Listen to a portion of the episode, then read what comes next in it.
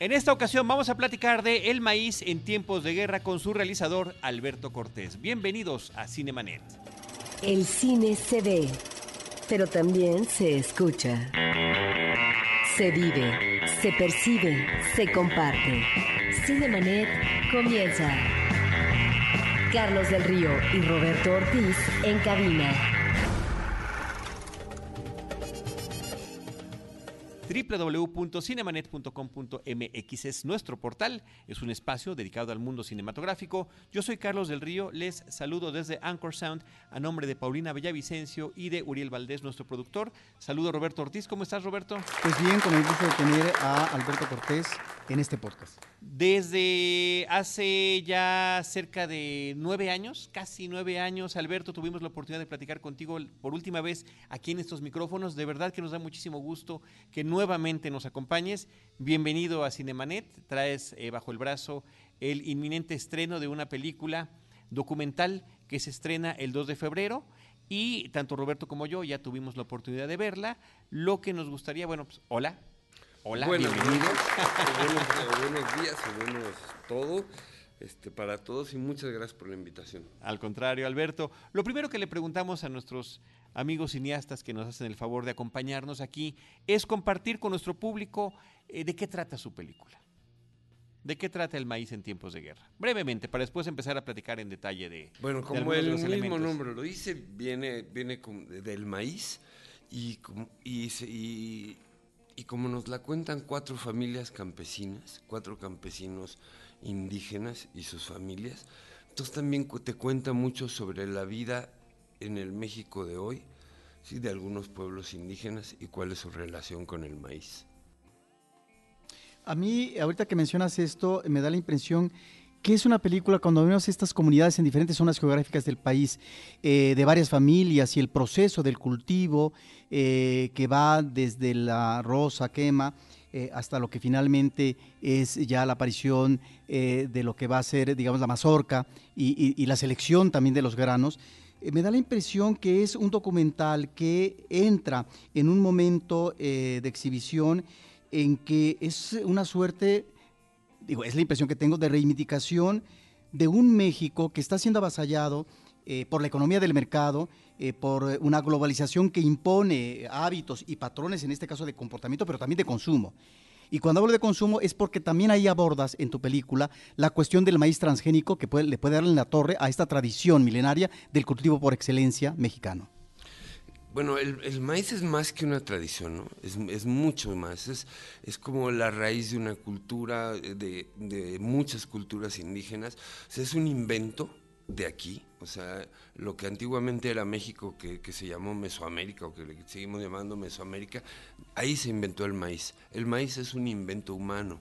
Sin la mano del hombre no existe.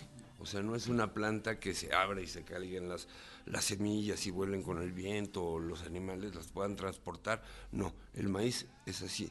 Entonces, y acá se inventó, es su centro de origen, México. ¿sí? Entonces ahí es donde hay que cuidar eh, todas estas variantes que tenemos del maíz. Pero como al meterme a, a tratar de hablar del maíz, pues inevitablemente te encuentras con estas culturas indígenas, con la tierra, con el territorio, con la lengua, ¿no? Con la forma de vivir. Y lo que están planteando estas familias no es algo como que es bueno de nuestras raíces, de ese pasado que nos sentimos orgullosos cuando se representa en el Museo de Antropología, pero cuando se trata del indio vivo preferimos voltear eso hacia otro lado. Y gran parte de eso también lo tienen los medios de comunicación en el sentido de que simplemente el indígena no existe, a pesar de que son mucho más de 22 millones de personas, ¿no? Y, y pero simplemente en los medios masivos, en la televisión, en el cine, simplemente no se ven. Y cuando se ven es una imagen totalmente distorsionada. Entonces no es tanto que sea una, así, una tradición milenaria que hay que cuidar, sino no, el maíz está tan actual, tan presente, así como lo puede ser no cualquier campesino del mundo que reclama una modernidad de un estilo de vida, sí que se confronta con el, con el, con el que nos domina ahorita y que domina la alimentación, cómo, cómo se viste uno, cómo es y que ya es uniforme en todo el mundo.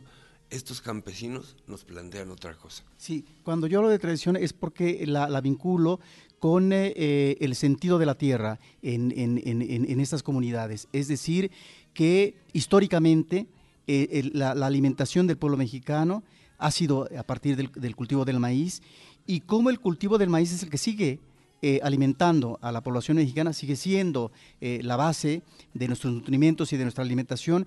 Lo que me parece interesante en, este documento fílmico es que no solamente vemos en varias familias y en, este, en estas relaciones familiares, en esta unión familiar.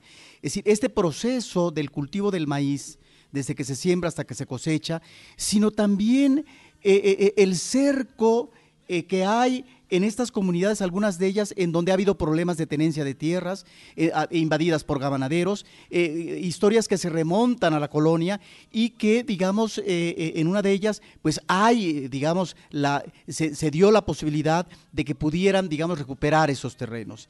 Pero también creo que expones, y me parece que si bien es cierto que encontramos, digamos, una fotografía hermosísima, es decir, un punto que es nodal, que es esta, digamos, agricultura también de sobrevivencia, eh, eh, eh, en el sentido de que finalmente, digamos, no hay otra más que esa apuesta.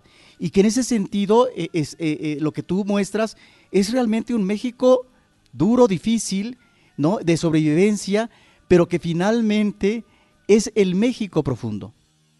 Pues sí, es un México que ahí está y que ha resistido, y que es sorprendente que haya resistido durante tantos años, transformándose todo el tiempo, porque son culturas que están vivas, ¿no? Igual pasa con el maíz, está vivo, es una semilla que ahí está, ¿sí? No es algo que hay que cuidar, preservar como parte de la historia. En ese sentido decía lo de tradicional, ¿no? Obviamente hay unas raíces y una tradición muy fuerte, ¿no? Que lo hacen vivo ¿no? que lo hacen que esté.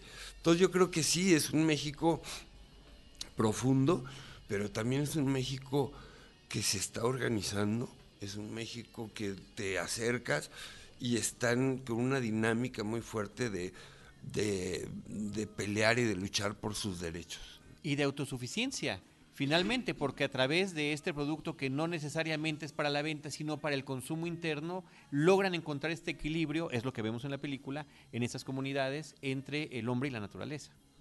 No, claro, yo creo que si, sin el maíz todos estos pueblos no existirían, ¿no? Porque ante todas las agresiones que han tenido durante todos estos años y, tratar de, de arrebatarles sus tierras, muchas veces lo hicieron, otras veces no, otras veces las recuperaron pero toda esta lucha, yo creo que sin el maíz, con esa, con esa autonomía que les puede brindar esta planta, que va asociada a muchas otras cosas, no solamente es el maíz, ¿no?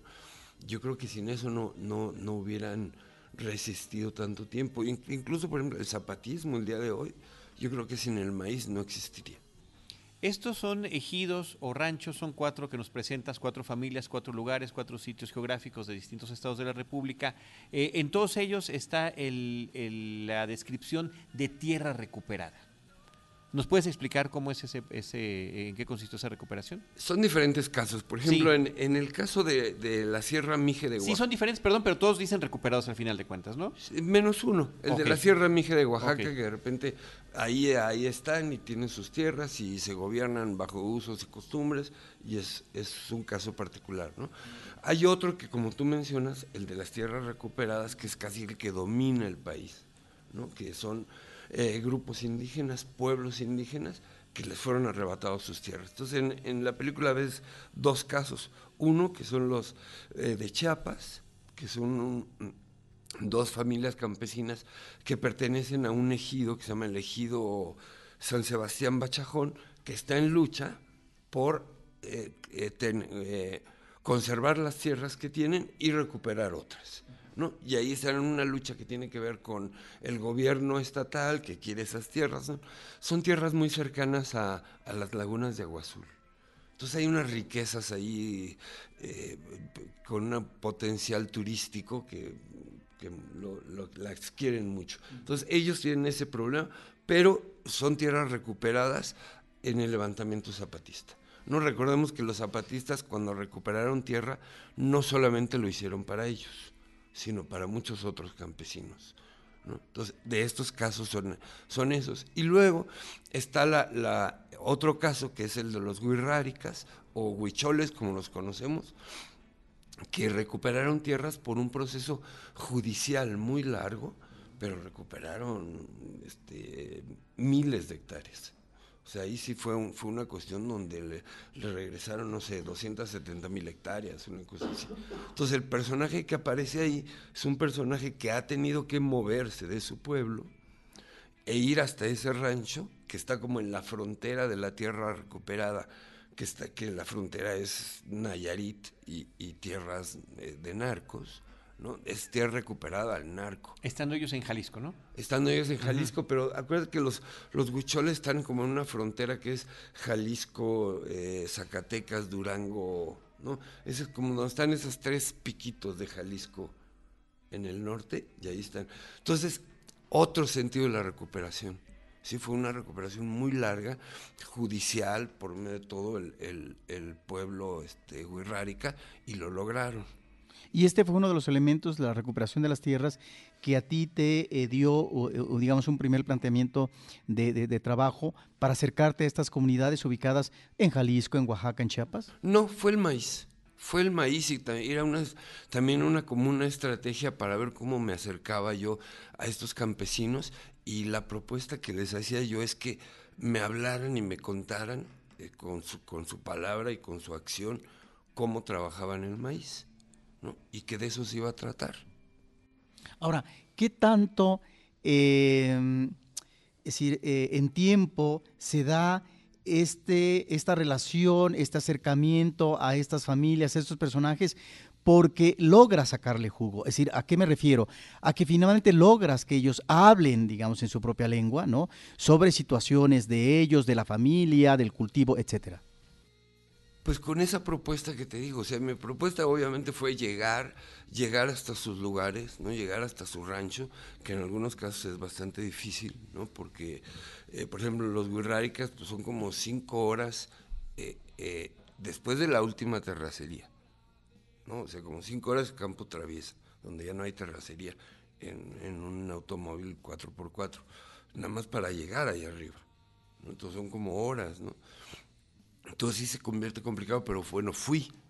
Fui a cada uno de, con cada uno de ellos. Por ejemplo, al, al, al Mije yo ya lo conocía, ya habíamos trabajado juntos. ¿no? Hice una película sobre la música Mije, un documental, y con él había trabajado, entonces fue proponerles otra vez la historia, otra historia. Con este, este Wirrárica, pues lo fui a ver, él es un militante de la red en defensa del maíz, y entonces, bueno, entendía la importancia, pero bueno, había que plantearlo a toda la familia, porque no era un día, ¿no? sino era a lo largo de todo un año agrícola, un agrícola. estarlos yendo a visitar tres o cuatro veces y con lo que eso implica, ¿no? que es modificarles mucho su plan de trabajo. Entonces, bueno. Un aspecto que se destaca mucho aquí en la película es eh, cómo se va pasando generacionalmente la actividad y cómo toda la familia, desde los más ancianos hasta los de la mediana edad, hasta los niños, están participando activamente y se involucran, independientemente que cada uno pertenece a distintos grupos étnicos y hablan distintas lenguas. Por eso, porque digamos el maíz no, no es nada más lo que, lo que siembran y lo que cosechan, es parte de la vida misma, ¿no? Hay, un, hay una historia que dicen que, o que lo que entendemos siempre, que que, los hombres de, de, estas tierras domesticaron al maíz, ¿no? Y se hicieron sedentarios. Pero también puede ser al revés, que el maíz domesticó al hombre, ¿no? Para en comunidad hacer lo que, lo que ha pasado con, con estas tierras, ¿no? Porque el maíz es una propuesta comunitaria, o sea, el maíz propone como la milpa en la forma en que se, se, se cultiva, que es un, una comunidad, es una comunidad de plantas que está la calabaza, el maíz, el frijol, el chile, los quelites y una serie de plantas más, es tomatillo, lo que tú quieras. Es una comunidad.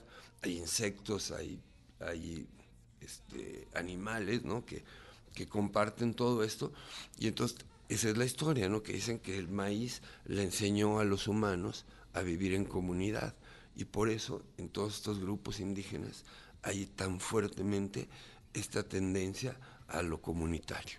De acuerdo a lo que estás diciendo, es una película que habría que valorar desde eh, un contexto eh, mexicano en donde desde hace años se perdió la soberanía alimentaria, en donde el fundamento como cultivo básico era el maíz. Es decir, desde hace ya varios años México importa maíz. Digo, aparte de que efectivamente eh, parte de la producción es de autoconsumo o de mercadeo para venta y consumidores de las grandes ciudades, etcétera. Pero ahí hay, digamos, me parece que eh, en, el documental, de alguna manera, no es que tenga que, que, ser un tratado, digamos, eh, de política alimentaria, pero me parece que eh, eh, nos ubica en ese contexto difícil de algo que desde hace cuando se está debatiendo en este país con respecto a una soberanía alimentaria que no tenemos o que dejamos de tener, sobre todo con los productos básicos de consumo. No, y con el maíz es, especialmente importante lo que está pasando. O sea, tú dijiste que, que México importa maíz, y es cierto, podríamos ser autosuficientes si no se usara el maíz como se usa, porque gran parte de ese maíz que entra ¿sí? se usa para procesar alimentos empacados. O sea, si tú entras al supermercado, el 70% de los alimentos que se venden tienen maíz de ese maíz importado, ¿no? que se convierte en almidones, en una serie de cosas, aceites, azúcares, no sé qué, y está en todos esos productos. Y para, eso, para ese tipo de alimentación o de productos alimenticios, pues les conviene mucho el maíz transgénico y, ese tipo de, esa manera de, producir el maíz que es como agroindustria. Entonces, si no, si no utilizáramos el maíz para eso, seríamos autosuficientes para nuestro nixtamal y para tener unas tortillas de máxima calidad, que ahorita no es así, porque nosotros lo que consumimos, por ejemplo, en esta ciudad se consume maseca, ¿no? que no es nixtamal, es harina de maíz, que es diferente. Sí, el nixtamal es más puro, es mucho mejor, es una mezcla interesantísima. ¿no? El otro es, es como, es una harina donde va el olote, que es el centro de la mazorca, hasta las hojas, va todo junto. Y te hacen una harina, que es la que consumimos. Por eso cuando uno va a pueblos o encuentra este otro tipo de tortillas, tiene otro sabor. extraordinario el sabor, sí. Este proceso de filmación, eh, ¿cuánto duró? Estamos hablando efectivamente de un año para poder ver todo el proceso y esas múltiples visitas que mencionaste. Sí. Pero efectivamente fue tal cual un año el que invertiste. Un, un año, digamos, agrícola desde, desde por ahí de la primavera que, empieza eh, a empezar a, cuidar la tierra, preparar la tierra, ¿no? digamos, después empieza a sembrar antes de las primeras lluvias, ¿no? Que es por ahí de mayo, ¿no? Y este y ahí es cuando se empieza a sembrar y después se viene a cosechar por ahí de agosto, septiembre. Entonces, durante ese tiempo es que estuvimos haciéndolo y fue al mismo tiempo, digamos, no fue en diferentes años agrícolas, sino como que cada mes íbamos a uno o dos lugares y regresábamos y volvíamos a ir. Tengo entendido que eh, las productoras de El Maíz en tiempos de guerra fueron básicamente Bambú Audiovisual y Bataclan Cinematográfica. ¿Cómo Alberto Cortés concreta un proyecto como este? Es decir, que es muy difícil insertarlo en, esta distribución y exhibición de mercado, ¿sí? Eh, y en donde a lo mejor los circuitos de exhibición son otros. No, definitivamente. los circuitos de exhibición que hay en México sirven para el cine estadounidense. Están hechos para eso, funcionan para eso a nuestros gobiernos priistas les funciona que sean así, ¿no? A nuestra Secretaría de Cultura nunca han dicho nada, o sea, les fascina, no sé, no, encuentran ningún problema en que sea así, ¿no? Entonces, pues cualquier película mexicana con tantito interés, pues velas de Caín para poder, para poder llegar al público. Entonces, bueno, tenemos que inventarnos fórmulas. En este caso estamos estrenando la película, no solamente en Cineteca y los circuitos, digamos, de estas salas alternativas independientes que hay como Tonalá, bueno, los circuitos de, la universidad también. La vamos a, exhibir en muchas, en, algunas salas de manera gratuita, como son todos los faros, y al mismo tiempo otros cineclubes, y la ofrecemos a quien la quiera tener, quien la quiera. Tenemos fórmulas de de hacérselas llegar, porque el que quiera exhibirla la, va a tener, ¿no? Este, es una película, digamos, abierta, este, no gratuita, ¿no? Pero sí, este, muy próxima a que cada quien la agarre. Digo no gratuita porque, bueno, tiene, pero no cobramos, digamos.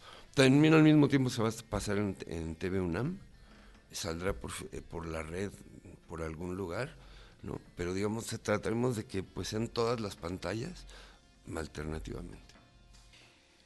Alberto, hay dos películas de ficción tuyas que eh, se resaltan en la filmografía nacional de las últimas décadas, diría yo, que son Amor a la Vuelta de la Esquina de 1986, Ciudad de Ciegos de 1991, por mencionar dos películas importantes tuyas en el ámbito de la ficción. Eh, para muchos, esta es una referencia básica de tu filmografía.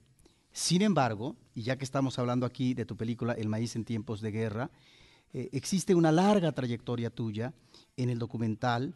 Digo, solamente menciono dos ah, eh, películas de los 80, Montaña de Guerrero, La Tierra de los Tepeguas, ambas del 82, pero más recientemente Tijuana, Sonidos del Norte y Maíz en tiempos de guerra. ¿Cómo, cómo Alberto Cortés articula narrativas que son diferentes, pero que finalmente allí están y que como creador le interesa trabajarlas? Mira, yo, este, a mí me tocó el movimiento del 68 eh, eh, justo en la escuela donde yo estudiaba, que era la vocacional número 2 del Politécnico. Entonces, bueno, soy, digamos, producto de ese 68 y de esos, de esos momentos de la historia del país. De tal manera que cuando yo entro, digamos, a, a estudiar ya profesionalmente la carrera, de alguna manera estudiar cine me parece un poco frívolo. Y entonces me metí a estudiar antropología.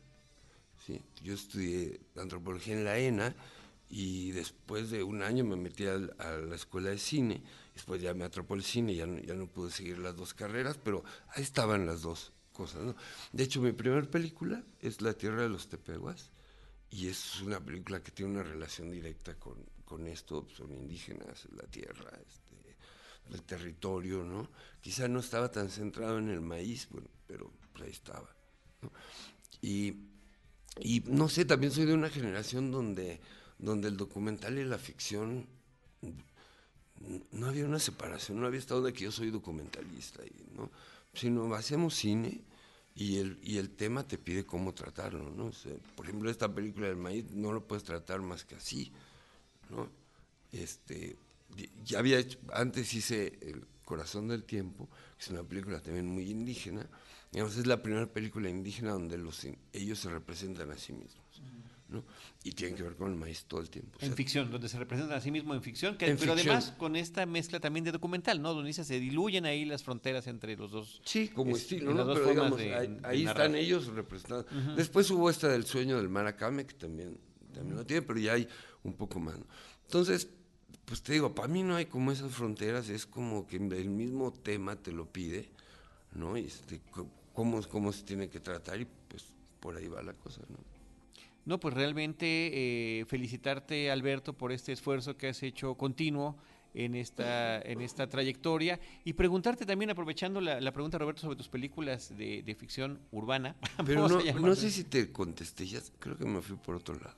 No, no, no, no. Hablaste, digamos, de que manejas los, las dos vertientes, tanto la, narrativa de ficción como la narrativa documental. Ah. Y en la ficción urbana, regresando a Ciudad de Ciegos, pues recientemente se, estrenó una película el año pasado apenas, La Habitación, que narra eh, varias historias ubicadas en un mismo espacio y cuando la vimos dijimos, esta película, si no estas historias, esta película ya la vi, porque eso es lo que sucedía en Ciudad de Ciegos con este departamento, que a lo largo de diferentes momentos eh, veíamos eh, su transformación. ¿Y 10 historias en aquel momento, Ed? Sí, más o menos. eran 10 historias, este, Incluyendo por ahí una del, terremoto del 85, ¿no? Sí, sí, sí, tiene una que se refiere exactamente al, al terremoto del 85, ¿no? Pero no es la primera película que se ha inspirado en esta. Hay otra que de Rafael Montero, que es un edificio donde hay varias historias, nada más que no es el mismo departamento, pero es el mismo y son historias fragmentadas. En este caso, que no me acuerdo quién es la guionista, pero eh, es una guionista que trabaja en Canal 11, se me fue su nombre, sí. Eh, pero son diferentes directores con Fue esposa de, de, Alberto Bujorques. ¿Ah, sí? sí, y un día la conocí, me, ella me lo confesó, ¿no? De que estaba inspirada en esa película. Ok, ah, qué bien. Ahora, luego, eh, bueno, ya que ah, menciona Carlos la habitación, es decir, bueno, cada película tiene lo suyo, pero lo que habría que decir sin meternos en ah, la cuestión particular de cada una de las películas, es que Ciudades Ciegos, lo interesante es que esta estructura, es decir, funciona, embona muy bien de una historia a otra en un mismo espacio urbano, eh, es porque es un mismo director. Por lo tanto, hay una línea de trabajo que eh, eh, uno como espectador sigue la narración. El problema de la habitación, creo yo, es que como son directores diferentes, ¿sí? Es efectivamente, me parece una película muy ambiciosa, qué bueno que lo sea, en cuanto a querer hacer un correlato histórico desde eh, eh, el festejo del centenario de la independencia por parte de Porfirio Díaz hasta un mundo actual violento de niños en la calle, etcétera, en un mismo espacio. De tal manera que aquí, al ser varios directores, me parece que ahí es donde encontramos, eh, digamos, esa insuficiencia, ese desnivel y donde unas historias funcionan mejor que otras y depende del director, y depende del universo. No, pues siempre ha pasado, ¿no? En las películas que, que se componen de, varios cortometrajes, sí, siempre ha pasado. Siempre hay unas que son mejores que otras, Fe, Esperanza y Caridad. Siempre tenemos muy, muy presente una de esas. es Caridad. es Caridad, las otras dos, no, este, tantas que se hicieron. ¿Te acuerdas que antes los estudios América componían largometrajes a, a partir de cortometrajes, ¿no? Como no podían hacer largos, los estudios América, a diferencia de los estudios Churubusco, entonces aquellos hacían cortos que... Sí, fíjate que con respecto a esto que estás diciendo, entiendo que nos estamos saliendo, estamos haciendo la filmografía eh, de, de Álvarez Colín, posiblemente el fotógrafo más prolífico del cine mexicano, que intervino precisamente en muchas de estas películas en donde se tenía que disfrazar el largometraje a partir del cortometraje, porque eran seriales seriales de personajes justicieros, donde este serial estaba compuesto por varios capítulos y cada capítulo por tres episodios, es decir, el largometraje, y en donde efectivamente vemos a este fotógrafo en cada una de ellos. Bueno, pues ni más ni menos fue el fotógrafo en los 60 de los caifanes y ahí queda para la historia. Y la guionista de La Habitación es María Diego Hernández, nada más para dar el dato preciso y que no se nos vaya. Pues eh, Alberto, enhorabuena nuevamente por este nuevo proyecto. Eh, efectivamente, como nos platicas y como comenta Roberto a lo largo de esta trayectoria, se vincula todo con esto. Por supuesto, hay una conexión muy especial con Corazón del Tiempo, donde también el tema del maíz era, era muy importante en esta historia. Y, eh, y pues eh, recomendar la película a nuestros amigos cinéfilos que nos escuchan a través de estos espacios que tú ya nos platicaste cuáles van a ser y que podremos poner también en las redes. Y también poner, por supuesto, el vínculo al episodio eh, donde platicamos de tu película Corazón del Tiempo, decía yo, hace ya casi nueve años. No, pues muchas gracias y los espero. Yo creo que les va a gustar la película. Yo creo que es una película que, que aparte que, que te hace reflexionar sobre toda esta problemática, se puede disfrutar muchísimo.